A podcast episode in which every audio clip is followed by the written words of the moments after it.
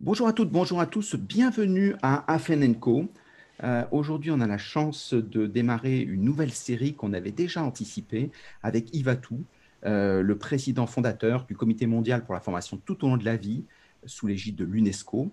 Et aujourd'hui, on rentre dans notre euh, tournée des, pays, euh, des pays francophones qui viennent de nous présenter un peu comment est-ce qu'ils fonctionnent, qu'est-ce qu'on peut faire avec eux. Et on a la chance euh, d'avoir Atia Zeneb, qui est une belle personne, qui est la fondatrice et présidente de HR Expo, donc, elle va nous en parler. Et puis aussi de Harford, euh, elle va nous en parler. Et surtout, elle va nous présenter un peu son pays pour nous dire comment est-ce qu'elle le regarde et comment est-ce qu'elle voit les opportunités qui se présentent dans ce pays. Euh, bonsoir, euh, Zeneb. Oui, bonsoir Stéphane. Bonsoir aux auditeurs et aux auditrices. Je devrais commencer par dire. Très bien. Pour respecter le 8 mars, la journée. Donc, les auditrices et les auditeurs, oui, de AFEN. Bon, bien sûr, on est dans la parité, ça c'est sûr. Hein. Alors là, parfaitement. mais peut-être que Manal nous rejoindra, donc les femmes seront plus représentées et c'est très bien. Euh, Zeneb, euh, j'ai parlé de HR Expo. Euh, qu'est-ce que c'est? Alors évidemment, Stéphane, moi je voudrais dire que HR Expo, c'est un petit peu un salon de développement RH qu'on a essayé de mettre sur pied. En fait, bon, bien sûr, avec une équipe, euh, quelque part, euh, je ne suis pas la, fondatrice, à vrai dire, mais je suis présidente de ce salon parce que justement, il y a une équipe aussi derrière qui a pensé un petit peu à délocaliser le salon Solutions Ressources Humaines en Tunisie. Et on voulait créer des opportunités, non seulement de partenariat, mais d'échange de points de vue, d'échange de pratiques, euh, bien sûr euh, avoir des regards croisés sur nos, nos espaces professionnels, sur nos vécus, sur et là c'est important parce que évidemment euh, avec la France nous avons des liens séculaires et nous avons aussi des opportunités d'échange et de points de vue et donc évidemment euh, là, on s'est dit que ça pouvait être très intéressant d'avoir nos amis avec nous. Euh, d'ailleurs, euh, en fait, c'est des amis qui peuvent venir de tous les pays, mais on avait un peu eu nos amis français en tant qu'experts, en tant qu'universitaires, en tant que dirigeants de, de boîtes qui sont venus aussi parler dans notre salon. Et on est à la 14e édition, Très bien. Stéphane, voilà. Et donc, cette année, on va travailler sur la résilience levier d'innovation et développement de compétences. Et évidemment, un thème d'actualité pertinent avec cette pandémie et ce Covid-19, euh, on s'était dit que ça pouvait nous permettre de nous remettre debout et d'avoir une relance économique en fait. Voilà. HR Expo est, est, un, est un salon qui rayonne sur, euh, sur que la Tunisie, euh, sur le Maghreb, sur alors, sur, euh, alors, pour le moment, il rayonne sur la Tunisie. Bien sûr qu'on a essayé de mettre sur pied des partenariats avec l'Algérie et le Maroc. Ça n'est pas concrétisé réellement. Euh, aussi l'Afrique, bon, du fait que j'ai été aussi présidente de l'AFDIP, l'Association africaine directeur du personnel, euh, j'ai été présidente de l'ARFOR, l'association des responsables formation bien sûr, et directeur du personnel, un peu l'équivalent de la NDRH. Euh, euh, j'ai eu aussi euh, le plaisir d'être président de la Fédération Méditerranée Ressources Humaines. En fait, mais vraiment différentes expériences qui m'ont énormément enrichi, mm. qui m'ont permis justement de faire profiter tout le monde, si tu veux, un petit peu de ce qui se passe chez nous, mais aussi de savoir ce qui se passe chez les autres, parce que si on a euh, une richesse, en fait, c'est parce qu'on partage à la fois non seulement des valeurs, mais aussi des pratiques et des points de vue et évidemment, euh, surtout, surtout des améliorations de ce qu'on peut faire ensemble et de ce qu'on peut avoir comme valeur ajoutée. voilà. les, les, acteurs et les responsables de la formation qui nous écoutent peuvent aller dans le salon. L'ouverture en est gratuite, payante? Alors, l'ouverture en est gratuite. Alors, euh, évidemment, euh, c'est bien sûr un salon qui est euh, organisé par une société tunisienne, Expo Pro, bien sûr, mais qui permet aux entreprises qui viennent nous voir, puisqu'ils peuvent aussi être nos partenaires en étant sponsor gold ou silver ou bronze. Cette année, il y a eu la création des sponsors patrons aussi. Ce sont de nouveaux espaces qui permettent aussi à ceux qui ont quand même eu les répercussions de la pandémie d'être, disons, partenaires, mais peut-être avec moins de frais aussi. Donc, à chaque fois, on essaie de s'adapter à un nouvel environnement, à un nouveau, disons, contexte et tout ça. Mais pour, ça permet... les Français, est-ce qu'aujourd'hui, il, y a, il y a des conditions particulières pour aller en Tunisie? Est-ce qu'on est, peut y aller? Est-ce qu'il y a besoin Alors, je vais te dire, Stéphane, en fait, euh, nous, ça serait très, très bien s'ils pouvaient respecter tout le protocole sanitaire. Évidemment, maintenant, avec, euh, bon, je vais dire que les taux se desserrent un tout petit peu parce qu'on on a compris qu'on ne pouvait pas rester dans une autarcie totale, en fait. Bon. Le protocole sanitaire, évidemment, est très euh, respecté. On peut pas ne pas. Quand tu dis protocole sanitaire, pour justement pour que les gens qui viennent, est-ce qu'ils ont pour les gens qui viennent et les gens qui partent. Qu'ils ont Alors en fait, il y a des tests PCR qui doivent être produits, bien sûr, qui doivent être positifs, euh, pas positifs, négatifs, absolument. Excusez-moi, bien sûr, mais qui sont négatifs et que les gens doivent absolument respecter.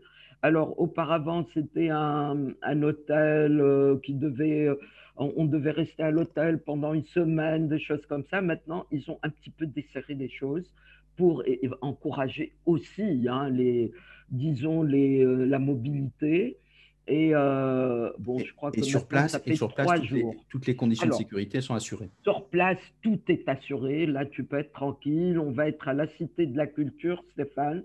Et les visiteurs qui sont là, évidemment, seront soumis à un contrôle de la température, tout cela avec les masques, les... il n'y a aucun problème, euh, il y a tout ce qui est gel, il y a tout ce qui est bon.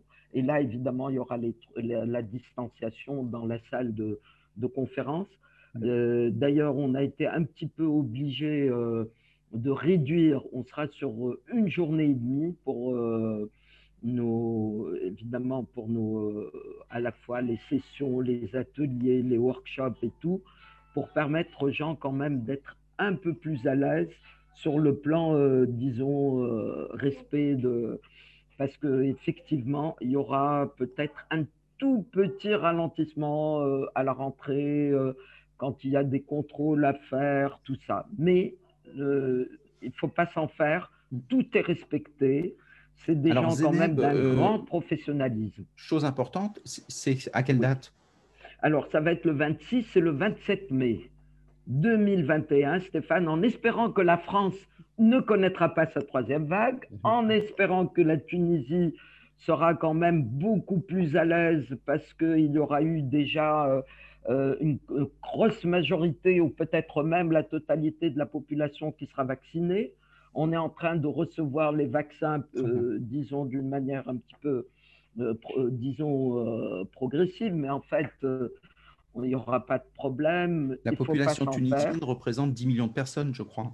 Oui, oui, à peu près 10, 000. Et c'est quand même un pays, on va dire, qui compte énormément sur ses richesses humaines, son potentiel humain. disons que le, la, ça fait partie de l'espace francophone. Il n'y a pas de problème. Nous, on est à Tunis, c'est à la Cité de la Culture. Il n'y aura pas de problème ni pour l'hébergement ni rien. Les gens euh, sont quand même très agréables, très aimables, accueillants. Exactement. Et c'est une façon d'aller regarder de l'autre côté de la Méditerranée voilà. Euh, avec des choses de grande qualité. Donc, euh, pas de souci parce que c'est. Et, c'est surtout euh, quand on est dans, dans, tout ce qui est Maghreb, etc., dans tout ce qui est le nord de l'Afrique, c'est le seul événement qui existe. Euh, donc ça veut dire que si vous voulez aller regarder euh, comment est-ce qu'on peut tisser des liens, c'est le lieu où il faut être. Hein. Donc ça, je le dis euh, sincèrement. Absolument. Il y a eu à un certain moment quelque chose de similaire, mais malheureusement, c'est quelque chose qui n'a pas duré. Donc réellement, HR Expo reste quand même un salon non seulement incontournable, mais assez, disons, on va dire, professionnel, humblement, et pratiquement et 14 ans, c'est énorme, hein, je veux dire.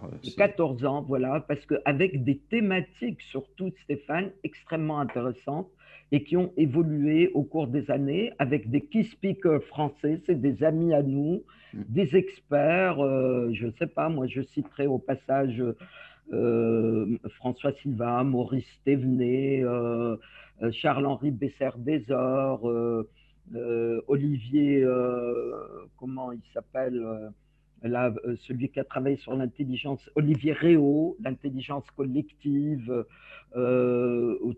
c'est aussi les gens de l'Afrique, tous ceux qui ont été aussi euh, à l'AFDIP, l'Association africaine des directeurs du personnel.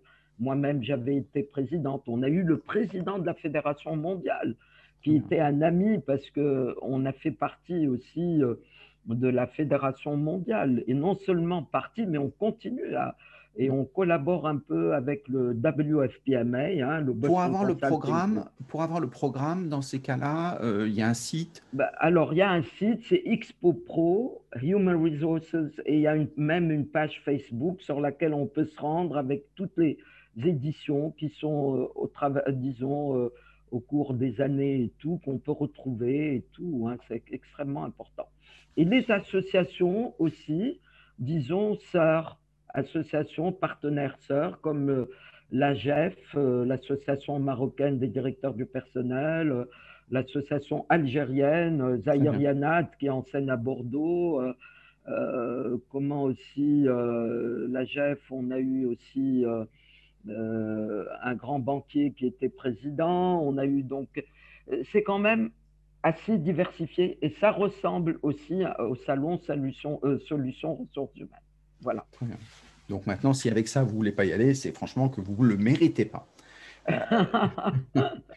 pour, aller un peu plus loin que, le salon, c'est un, un, moment de, fédération dans l'écosystème euh, tunisien.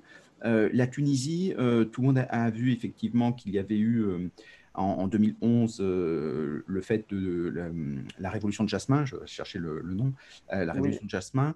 Depuis, euh, il y a beaucoup de, de, mythes, d'idées. On en est où sur, sur, sur l'économie? Est-ce que c'est un pays qui est risqué? Est-ce qu'on en est où par rapport à tout ça? Alors Stéphane, là ça fait un petit peu mal de dire que effectivement en ce moment Bien sûr, on a eu un nouveau président, euh, Kais Sayed, qui est euh, prof euh, à, l'origine, hein, c'est un prof de, droit constitutionnel, un universitaire expert, avec donc un régime, on va dire, parlementaire aussi, c'est semi-parlementaire puisqu'il y a un président de République, un chef de gouvernement, et puis il y a aussi l'Assemblée des représentants du peuple.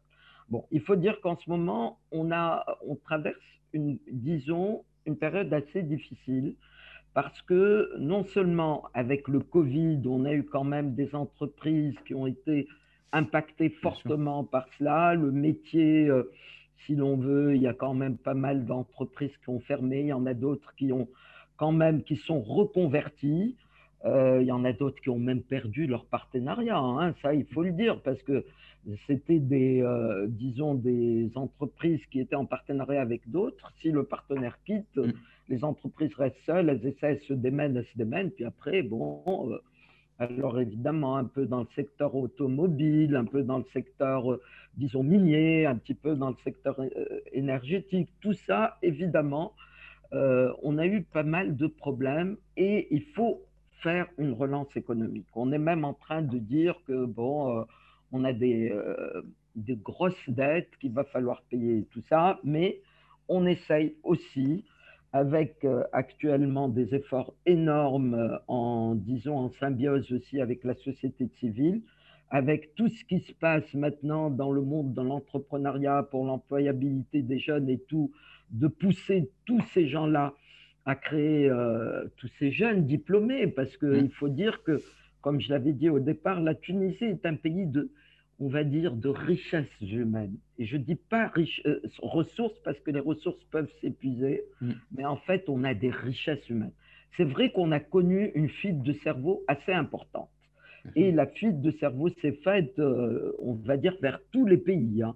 La France, les États-Unis, le Canada. D'autant que la Tunisie a, euh, été très bien, avait beaucoup investi dans le numérique, etc. Donc, ils avaient des personnes, des jeunes qui étaient très compétents euh, donc ça veut dire que c'est une vraie opportunité et, forcément, ben, ils sont ben forcément chassés.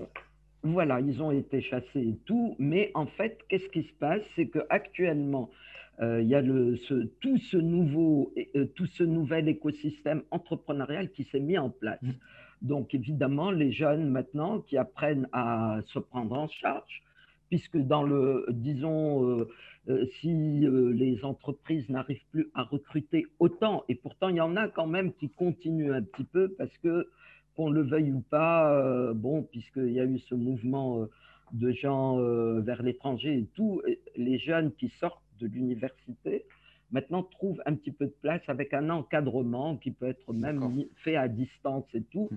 Bon, de toutes les manières, si l'on veut, il ne faut pas être trop pessimiste pour ce, disons, pour cet aspect-là. Donc, sur le plan aussi euh, politique, ce qu'il faut en ce moment, c'est que tout le monde arrive à se mettre réellement d'accord sur l'avenir de ce pays. Bon, c'est un petit pays, mais qui a énormément de richesses humaines, qui compte énormément sur l'éducation et la formation pour rester sur pied, comme on dit, mm. pour rebondir. Bon, évidemment, euh, des ressources pétrolières, euh, mais qui commencent aussi à se faire un peu rares, des ressources aussi au départ énergétiques, parce qu'on avait le soleil. Maintenant, le soleil, on commence aussi à, à, ressembler énormément aux pays européens. On se demande comment on va faire. Bon, le tourisme, enfin, tout ça, évidemment. Mais si l'on veut, c'est quand même, après cette révolution du jasmin, le, la Tunisie avait été un peu pris en exemple parce que on, voulait cette liberté d'expression. Donc maintenant, on a eu cette liberté. Mais qu'est-ce qu'on en fait? Il faut que les jeunes puissent... Autrement dit, est-ce que c'est un pays sécur pour venir y faire des conférences euh, Du point de vue sécurité, sur ce plan-là, on a la sécurité. Mais les gens ont un peu moins confiance, on va le dire, entre nous peut-être, mais peut-être que comme tout le monde lit les, articles sur Le Monde, sur Libération, sur les échos, sur tout ça, on est peut-être, euh, disons, dans un tumulte un petit peu euh, entre, alors évidemment, euh, on va dire, une transition démocratique qui se fait un petit peu difficilement. Parce qu'il y a des gens qui restent, si l'on veut, dans le sillage donc de cette euh, volonté de garder une liberté d'expression extrêmement forte et tout. D'autres qui veulent revenir à une identité arabo-musulmane, d'autres qui veulent faire des... Mais ça, la diversité crée, crée de la richesse. Mais sur le plan, si l'on veut, sécurité personnelle et tout, on n'a pas été atteint. Donc ça, c'est rassurant. Et quand tu vas dans une conférence, tu peux être tranquille, tu peux être sûr qu'il y a déjà toutes les mesures qui ont été mises en place. D'ailleurs, nous avons du présentiel et de l'hybride. Euh, c'est euh, dans le cadre d'organisation d'événements hybrides. Euh, donc, mm. du présentiel, mais en même temps du distanciel. les femmes sont très présentes partout, on mm. va dire, parce que même si on parle de euh, d'insécurité, on parle de peut-être d'agression de femmes. Il n'y en a pas mmh. du tout. Ça, je peux les rassurer. Donc, euh, c'est vrai. Hein, et même s'il y a quelques petits, on va dire, accrochages et tout, ça, c'est à l'occasion, euh, disons, de manifestations politiques. Tous les pays ont, voilà, un peu, hein. leur spécificité. Donc, le pays de la COFAS n'est pas mauvais pour la Tunisie. Euh, oui, écoute, euh, bon. C'est important parce que c'est un élément déterminant pour à la fois les investissements et puis pour rassurer les entreprises que dire la COFAS peut nous soutenir euh, pour financer par exemple des déploiements ou des choses en Tunisie. Absolument, absolument. Et ça, c'est important parce que l'investissement qui se fait en Tunisie peut être rentable. C'est ça qui est important. Ah oui. Donc, Alors euh, justement, si on parle de cette rentabilité et qu'on parle de, euh, de, du numérique et de la formation, l'EdTech, est-ce qu'il y a un écosystème EdTech en Tunisie? Alors, il y a un écosystème EdTech en Tunisie qui a déjà été, d'ailleurs, euh, ça fait pas longtemps, hein, la semaine dernière, on a commencé à parler justement de toute cette, disons, euh, université, euh, donc euh, l'UFTAM qui s'est créé, tout, avec, de, disons, des, des startups telles que, par exemple, on va dire, hein, pour les individus, ceux qui veulent s'inscrire à des cours, hein, quand c'est des jeunes qui veulent se former au-delà de leur cursus universitaires, ils veulent se développer encore plus.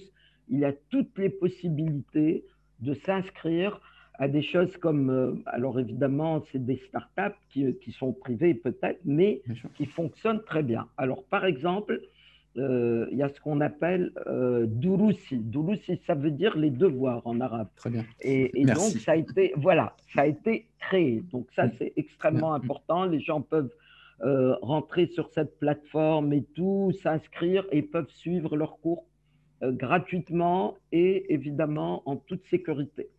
Alors, ce qui est très important pour tous ces individus, c'est qu'ils veulent des cours tutorés et ils les trouvent.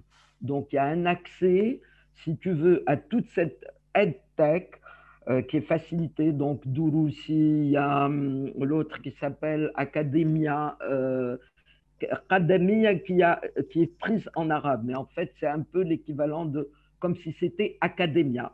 D'accord, très bien. Euh, voilà. Donc, il y a aussi cette autre, euh, disons, plateforme sur laquelle aussi ils peuvent s'inscrire. Alors, ce qui est un peu embêtant, s'il s'agit par exemple de payer euh, quelques cours, c'est que quand on est en, disons, en partenariat avec d'autres, quand c'est une start-up tunisienne qui mm. s'ouvre sur, euh, je ne sais pas, moi, l'écosystème français, qu'elle a envie de se mettre en partenariat avec un autre. S'il y a un accès qui est payant, nous, on a quelques problèmes encore pour payer les cours parce qu'on n'a pas encore, on, est en train de, de numériser maintenant tout ce qui se fait comme paiement bancaire et tout, mais ce n'est pas encore général, la Banque centrale a encore un droit de regard là-dessus. Donc c'est un peu plus lent comme processus, mais en fait, c'est en train de se faire.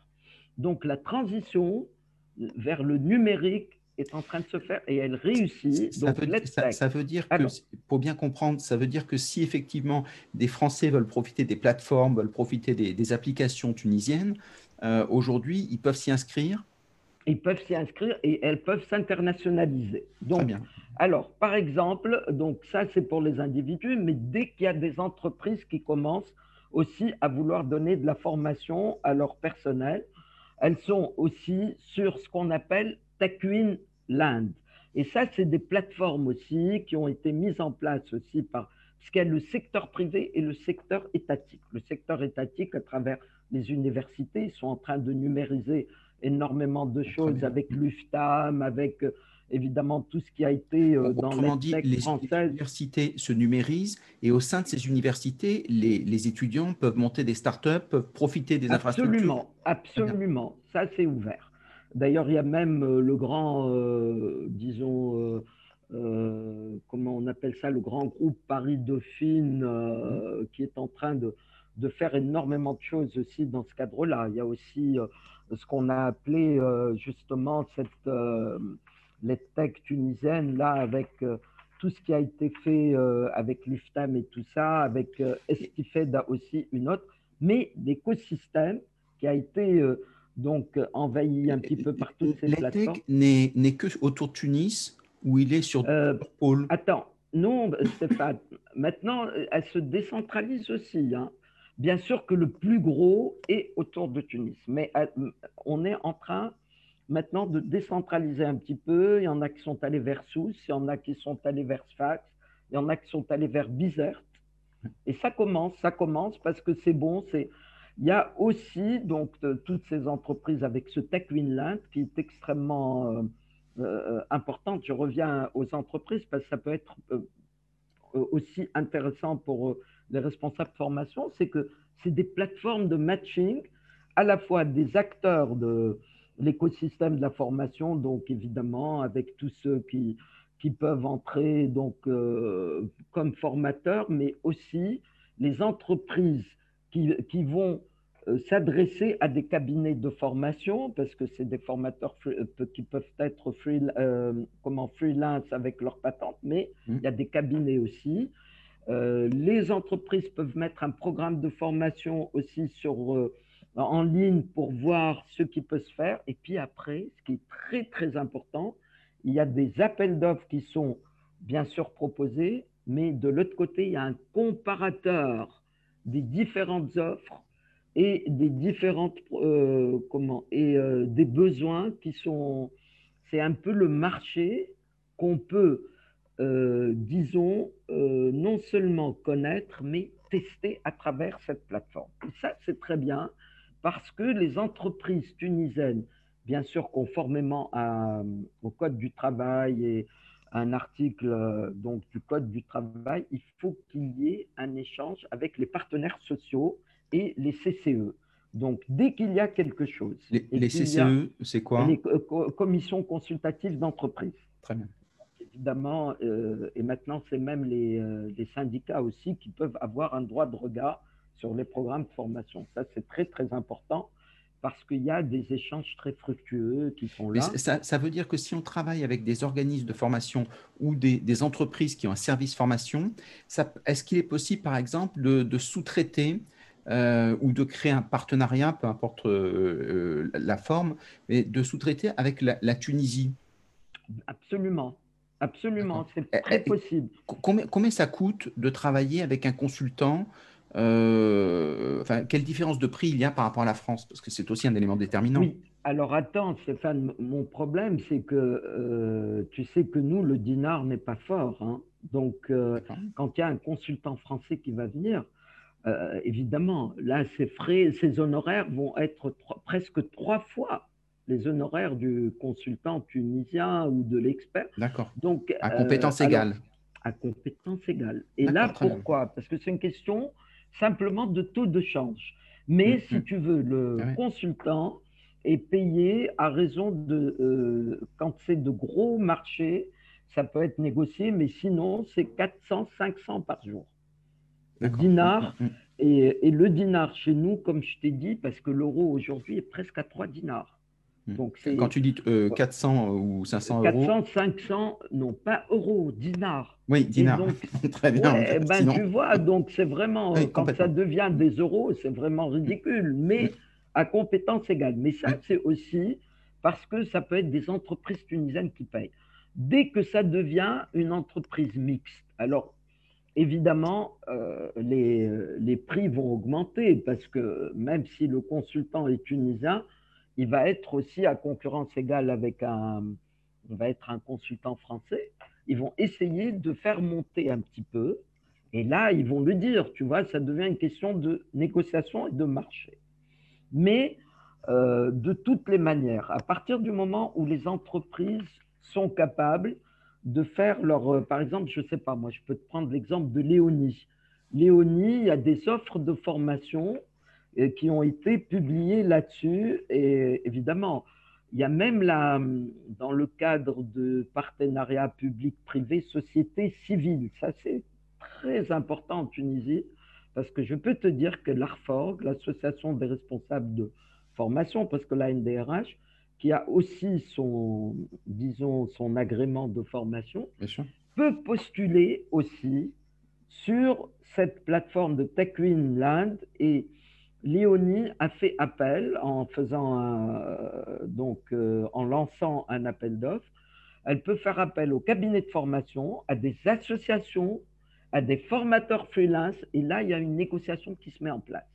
Et ce qui est très bien, c'est que euh, au bout de, disons, de quelques, évidemment quelques jours, mais aussi des détails qu'il demande et tout, le comparateur fait son travail et ils peuvent donc euh, être capable de, prendre une décision pour cela. Ça, c'est très, très important parce que le processus est numérisé au niveau de l'offre et au niveau donc de la demande. Et là, évidemment, le matching qu'il y a peut être intéressant parce que l'EdTech tunisienne, à ce moment-là, commence non seulement sa transition, mais quelque part, elle est en train de la réussir un petit peu et ça va plus être comme avant. L'EdTech trouve des financements parce que souvent, quand on a une bonne idée, c'est souvent un peu le pas qui blesse. Oui, alors évidemment, maintenant, il y a des levées de fonds qui se font. Je voulais parler de Go My Code. Euh, je ne sais pas, par exemple, il y en a qui, ont, qui en ont entendu parler parce que c'est une plateforme d'apprentissage. Elle commence même au jeune âge, hein.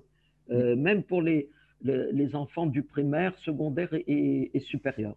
C'est une start-up qui a commencé en Tunisie, mais qui a été aussi en France et qui maintenant s'internationalise en Afrique. Et ça, c'est très bien parce que euh, non seulement elle reste euh, bien sûr tunisienne, mais euh, en partenariat avec la France, mais aussi c'est une porte d'entrée pour le continent. Donc ça peut être important parce que mm. s'il y a des, des, des, amis ou des partenaires français qui veulent investir, ils peuvent, ils peuvent faire quelque chose. Et donc c'est, moi je sais pas. Hein, si, tu m'envoies les, liens, je les mettrai dans les notes de l'émission. Oui, il faudrait que avec tous les noms pour voilà. Mm. Donc ça c'est important parce que ça, permet aux gens de savoir qu'il y a des... Et, sur, la, sur la filière euh, formation, euh, souvent en France, on a des gens qui ont plein de talents, euh, simplement ils ne sont pas numérisés. La France a aussi un retard par rapport aux, deux gros pôles que sont les États-Unis et la Chine. et donc, il y a énormément de personnes qui ont du talent, mais qui ne savent pas transférer ce talent de présence présentielle en talent numérique. Dessus, la, la, Tunisie a une filière numérique pour travailler sur des MOOC, des choses comme ça. Euh, les community managers, euh, des, métiers de ce type oui, oui, oui, ça commence. Il y a même des maintenant, il y a pas mal de petites choses qui sont en train de se faire et c'est envisageable. Hein. C'est donc euh, c'est un petit peu ces opportunités-là, en fait, qui s'ouvrent à nous. Si, tu, disais à, des responsables de formation ou des entreprises, qu'est-ce que tu leur conseillerais pour démarrer une collaboration avec la Tunisie? Moi, je dirais premièrement venir te voir à, Cher Expo euh, voir, voir aussi à Cher Expo, voir aussi un petit peu ce qui se fait, parce qu'on a aussi la Chambre tuniso-française de commerce et, d'industrie qui est là. Il y a aussi l'Institut français de Tunisie qui fait aussi beaucoup si, de si tu devais démarrer, tu dis si tu as deux, trois choses à faire pour débuter, ça serait quoi? Deux choses à euh, faire. Parce que si, si c'est, par exemple, bon, bien sûr, venir faire un petit tour et tout, euh, se fixer, prendre un petit peu sa décision sur le secteur et tout, voir quelles sont les opportunités et filières avec la Chambre française de commerce et d'industrie, parce qu'il y a aussi des avantages euh, quand on adhère à cette Chambre et qu'on peut trouver aussi plusieurs moyens, puis après voir évidemment euh, toutes les procédures à mettre en place avec donc le, comment c'est euh, l'agence de promotion des investissements ici, en, aussi euh, l'API aussi, et puis évidemment démarrer euh, en ayant des partenariats avec la société civile. Et là, la société civile, nous, on peut aussi, moi j'ai été contacté par exemple par mes amis, bon, il y, y, avait à l'époque Bernard Bouvier, malheureusement il est décédé, mais Bernard, moi je l'avais connu à travers la Chambre. Mm. Et j'étais mm. ramené donc euh, euh, pratiquement dans tous les congrès de, de l'ARFORG à l'époque. Et puis après, il était venu aussi à Cher Expo. Et on avait fait énormément de travail ensemble, de collaboration ensemble. Et là, c'est. Et ils avaient d'ailleurs, euh, c'était, comment là, j'ai un peu oublié le nom de leur société. Et donc, parce que c'était les trucs de coaching, c'était tout ce qui était euh, démarrage du coaching en Tunisie qui s'était fait, ça fait bien longtemps de cela, qui s'était fait avec la Société française de coaching. Mm. Et ça, c'était une excellente chose. D'ailleurs aussi, il y a, dans l'EdTech tunisienne, il y a aussi Allo Coach maintenant qui est en train de faire des ravages. C'est mm. une plateforme en développement personnel, en coaching, et les gens viennent et ils s'inscrivent et ils travaillent avec ça. Et ça, c'est important, tu vois, euh, Stéphane, parce que ça veut dire qu'il y a des possibilités de tisser des liens, d'avoir des réseaux, de... Bon, bien sûr que moi... Euh, Alors, Zénep, tu as, complètement raison. Les, chambres de commerce euh, franco-tunisiennes sont très intéressantes parce qu'il y en a, alors il y en a sur Paris bien évidemment, mais il y en a dans les grandes villes, euh, comme je ne me rappelle plus, mais donc vous vérifiez sur, sur, Internet, mais sur les grandes villes françaises. Et c'est très intéressant parce qu'ils font des petits déjeuners, ils font des, des, des rencontres, et ça permet de tisser des liens, de se faire son idée dans un premier temps. Et quand on commence à mûrir le projet qui est le nôtre, on voit les résonances que ça peut avoir. Et c'est à ce moment-là où je trouve que aller, euh, aller, sur le terrain, euh, on a commencé déjà à savoir un peu ce qu'on veut, on a déjà un peu une couleur de ce qu'on veut faire. Et puis après, on va voir la réalité. Puis les gens, euh, c'est ce qui est important aussi, c'est de rencontrer les partenaires. À un moment, il faut se rencontrer pour de vrai.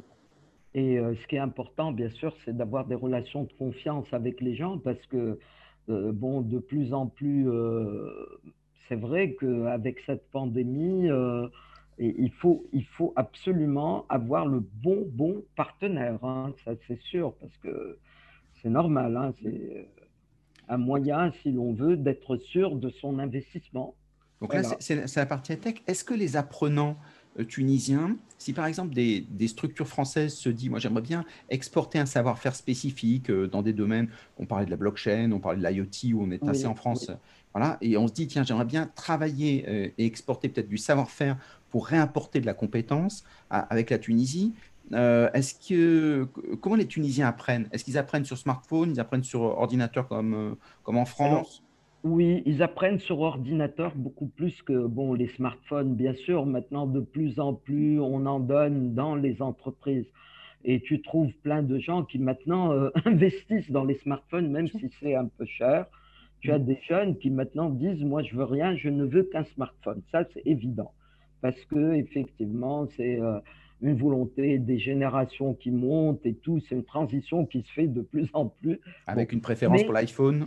Voilà, tout mm. fait, pour l'iPhone et tout, mais en fait, euh, ça se fait encore sur ordinateur. Et alors, ce qui était bon, c'est que pendant la période de confinement, puisqu'il fallait trouver euh, justement un moyen de contrer cette pandémie et qu'il fallait euh, évidemment transformer cette contrainte en opportunité, les entreprises avaient très vite fait d'apprendre à non seulement à manager leurs ressources humaines en numérique, mais aussi à les former en numérique. Et du coup, on donnait les ordinateurs, même euh, des ordinateurs aux gens à la maison. C'était les ordinateurs professionnels dont ils devaient avoir la charge et bien sûr garantir euh, le, bien sûr euh, l'entretien, la sécurité et tout ça.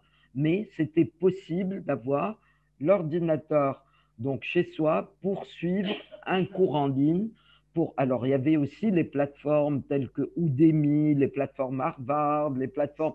Ça, les gens en ont énormément profité parallèlement au travail parce que ça leur permettait de développer leurs capacités et leurs compétences, évidemment, en parallèle. Ça, c'est extrêmement important.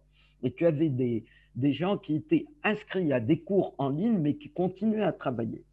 En plus, tout ce qui se faisait en euh, les e-conférences, les, tout ça, évidemment, c'était euh, une possibilité aussi complémentaire pour ces gens-là de développer leurs capacités, mais aussi euh, un savoir-faire en matière de IT. Euh, c'est un peu une originalité des Tunisiens, c'est vrai. Hein, on a de, de grosses, disons, universités comme, c'est un peu esprit c'est un peu l'université centrale Paris-Dauphine, bien sûr, c'est un peu. Donc, euh, et, c'est euh, à Vicenne, des choses comme ça. C'est des universités qui ont permis aux étudiants et même donc aux professeurs qui devaient se former aussi, parce que les formateurs ont dû aussi se mettre tout de suite à niveau mmh. en numérisant. Euh, disons, leur matière, leur, euh, disons, euh, pratique d'apprentissage. Leur... Est-ce que, est que, tu ne trouves pas que c'est finalement un mal pour un bien? C'est qu'on parlait depuis longtemps de rentrer sur les classes virtuelles qui existent depuis très longtemps. Euh, Zoom existait aussi, il y avait Cisco qui avait WebEx, il, y a plein de, il y avait plein de petites startups d'ailleurs qui, qui, vivotaient tranquillement, et on n'était pas passé dans le numérique. Et finalement, avec le confinement, ça a obligé, euh, par euh, la force des choses, de rentrer dans le numérique à l'arrache, comme on dit. C'est-à-dire qu'en fait, on ne savait pas bien comment s'y prendre, mais on y est allé. Et finalement, ça a permis de passer un cap. Tout à fait, parce que effectivement, euh, au départ, on en parlait. Tu sais que moi, dans HR Expo, j'avais fait en 2018, ou euh, non, même plus tôt, j'avais dit osons le digital, euh, Stéphane, parce que c'était prendre un risque et ne pas savoir peut-être le gérer à ce moment-là. Mais au fil des années, donc euh, ça fait pas, ça fait à peu près 3-4 ans, la Tunisie commençait déjà à numériser. Mais maintenant, tout s'est fait très très vite. Mm. Bon, alors évidemment, face à une euh, adversité, on devait euh, non seulement rebondir, mais tout de suite apprendre. C'est pour ça que c'était une excellente leçon à tirer d'une, on va dire, d'une souffrance, d'un problème euh, qu'on n'avait pas prévu, de quelque chose d'inédit. Donc il fallait savoir tout de suite réagir intelligemment et transformer cette contrainte en opportunité. Et c'est ce qui s'est passé, parce qu'il n'y avait pas d'autre cours, en fait. tous ces gens qui devaient rester loin des autres. D'ailleurs, j'ai écrit un article dans ce sens. Euh, il m'arrive de, il, m'arrive pas pratiquement régulièrement, on me demande de. Très bien, c'est bon signe tant qu'on demande.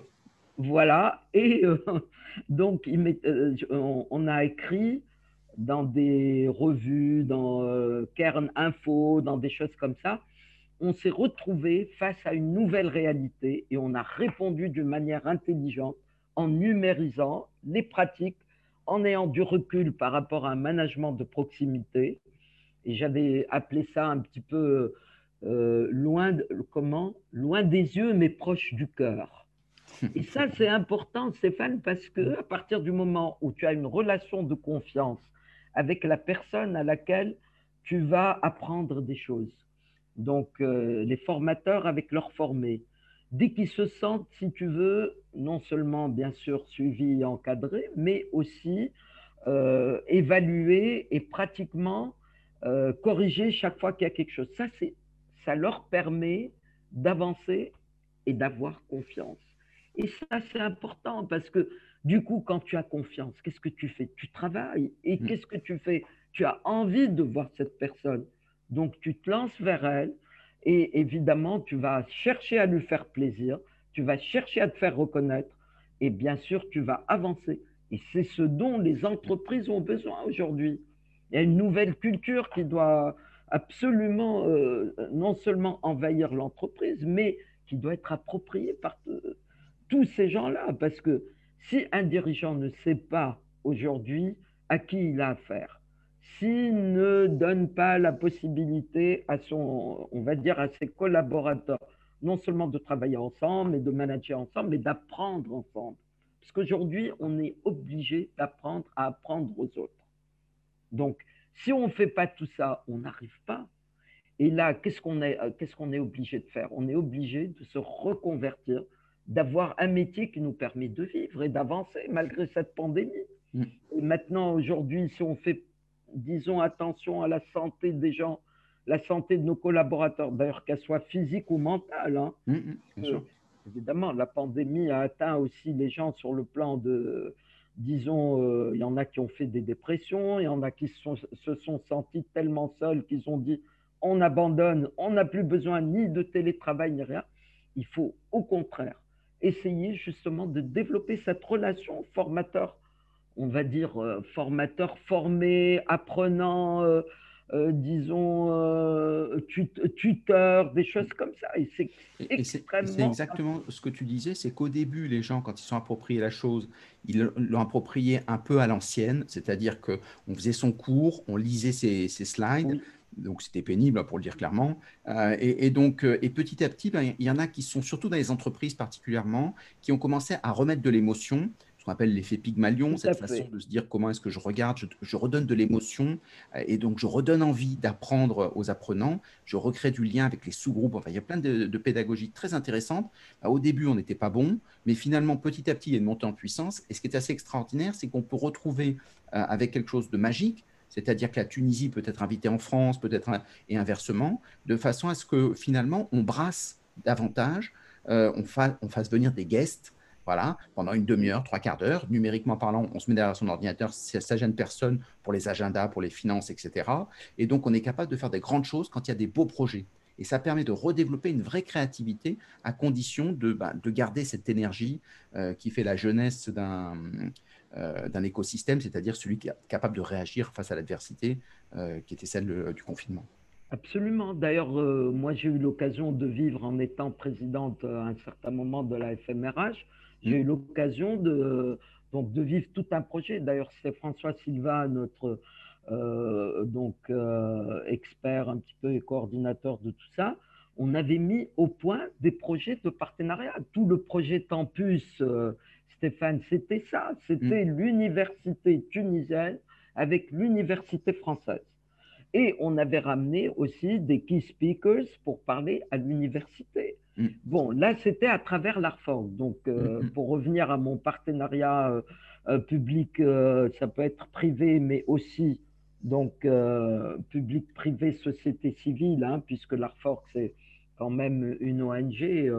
Donc, si tu veux, c'était ce genre de brassage d'idées, de brassage de projets, de brassage d'échanges, de, créateurs de, de création de valeur et tout, qui s'était mis en place. Et ça ne pouvait pas se faire autrement. Hmm.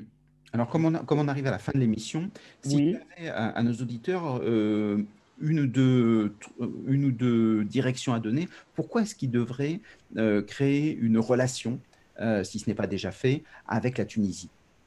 Alors, moi, je dis que nos auditeurs et auditrices, s'ils ont envie aujourd'hui d'avoir non seulement des amis, mais aussi des gens qui partagent un petit peu leur point de vue, mais des gens qui ont aussi eu un cursus un peu similaire. Parce que la Tunisie, si tu veux, la plupart des générations d'apprenants ont eu l'occasion d'être dans les universités françaises. Hein. Ces gens-là ont eu quand même une formation.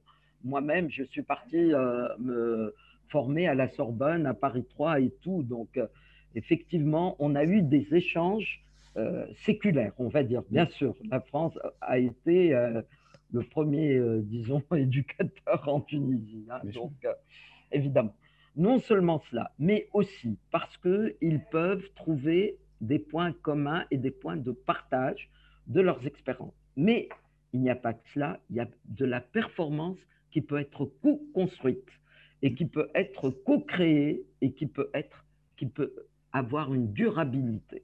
Et ça, c'est important. Parce que quand on se dit qu'il y a euh, une possibilité de faire de la richesse ensemble, on la fait ensemble, mais on s'ouvre aussi sur d'autres pays, par exemple les pays africains, puisque nous, nous sommes dans le continent africain, vous êtes en Europe, la Méditerranée, on s'ouvre aussi sur, euh, non seulement, euh, c'est un petit peu le système des poupées russes, on va dire parce que tu ouvres quelque chose, il y en a d'autres qui se créent. Mm, mm. Tu as un lien, il y a un autre lien qui vient. Et là, mm. c'est de la richesse, c'est de la diversité. C'est des hommes et des femmes capables aujourd'hui de se projeter dans un avenir. Un avenir qui peut être riche, un avenir qui peut être multiple et un avenir qui peut être aussi quelque part, euh, disons, semé de belles étoiles. Hein. Quand on a un parcours qui est éclairé, il peut, on va faire euh, un petit peu à l'instar de ce qu'a dit euh, notre ami le, donc Saint-Exupéry et tout. On peut non seulement regarder les étoiles, mais quelque part, si le chemin se construit en marchant, Stéphane, mm. c'est que on a trouvé quelques, disons, amarres quelque part. Voilà. Très bien. Bah, on ne peut pas faire mieux. Peut-être une citation de, de, euh, d'Apollinaire qui disait Il est grand temps maintenant de rallumer les étoiles. Et donc c'est Tout à fait. C'est tellement beau que le ciel, qu'on peut voir un ciel bleu. Jonché d'étoiles. Alors, si on veut rallumer ces étoiles euh, et qu'on veut en avoir un peu plus, comment est-ce qu'on fait? Alors, deux choses. Comment est-ce qu'on on, peut rappeler, comment est-ce qu'on contacte HR Expo de façon Alors, à ce évidemment, il y a la page Facebook, euh, donc HR Expo, Human Resources Expo. Il y a aussi le site qu'on peut consulter, donc euh, aussi Human Resources Expo. On a des newsletters qu'on publie à chaque fois. D'ailleurs, la dernière, là, il y a eu euh, donc euh, Charlotte avec quelqu'un d'autre, avec une DG tunisienne d'une boîte tunisienne. Moi-même, bien sûr, j'ai ouvert le bal des newsletters avec donc Maurice Thévenet, un ami de longue date.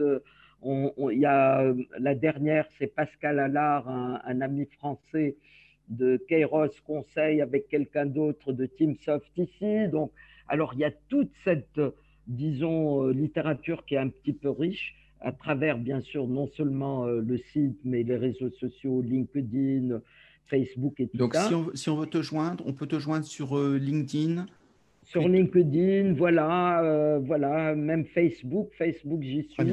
Hmm. Il y a aussi euh, Zainabatia, quoi. Euh, donc euh, j'ai un truc jaune là.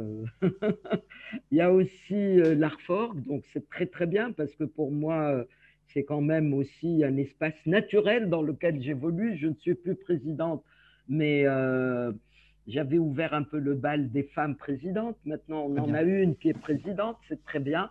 Donc, euh, l'espace. Donc, donc si, les, gens, si les gens le veulent, ils vont pouvoir, avec tout ça, pouvoir te poser toutes les questions qu'ils veulent. Et donc, ça, c'est très bien. Et de toute façon, on remettra tes, coordonnées ainsi que le site. Et si on a l'occasion euh, d'avoir les, euh, les startups dont tu as parlé, on mettra leurs liens de façon à faire un peu de publicité. Et, ce qui tout ça, bien, ça sera mis, oui. Voilà, Stéphane, que toi aussi, tu nous mettes un petit peu tout ça pour que les gens puissent connaître ce qui se fait chez vous aussi. Ils connaissent la NDRH, mais ils doivent connaître aussi la FEN, ils doivent connaître Stéphane Dibol, ils doivent connaître tous nos amis, et voilà, et ça peut créer de l'échange. La grosse boîte Orange aussi, qui travaille comme des dingues, on a aussi quelqu'un, un ami qui est là. Euh, voilà. Allez, c'est promis, je vais faire quelque chose. Et de toute façon, on va essayer de voir si on peut, si on, met en place un partenariat. En tout cas, on a tous les deux cette volonté de le faire, et donc on va trouver une façon de faire des ponts, puisque c'est ça l'objet de cette émission, l'émission de l'international, pour qu'on se parle des deux côtés euh, avec euh, avec des valeurs communes. Merci beaucoup, Zenei. Merci beaucoup, Stéphane. Et puis une très belle soirée. Merci.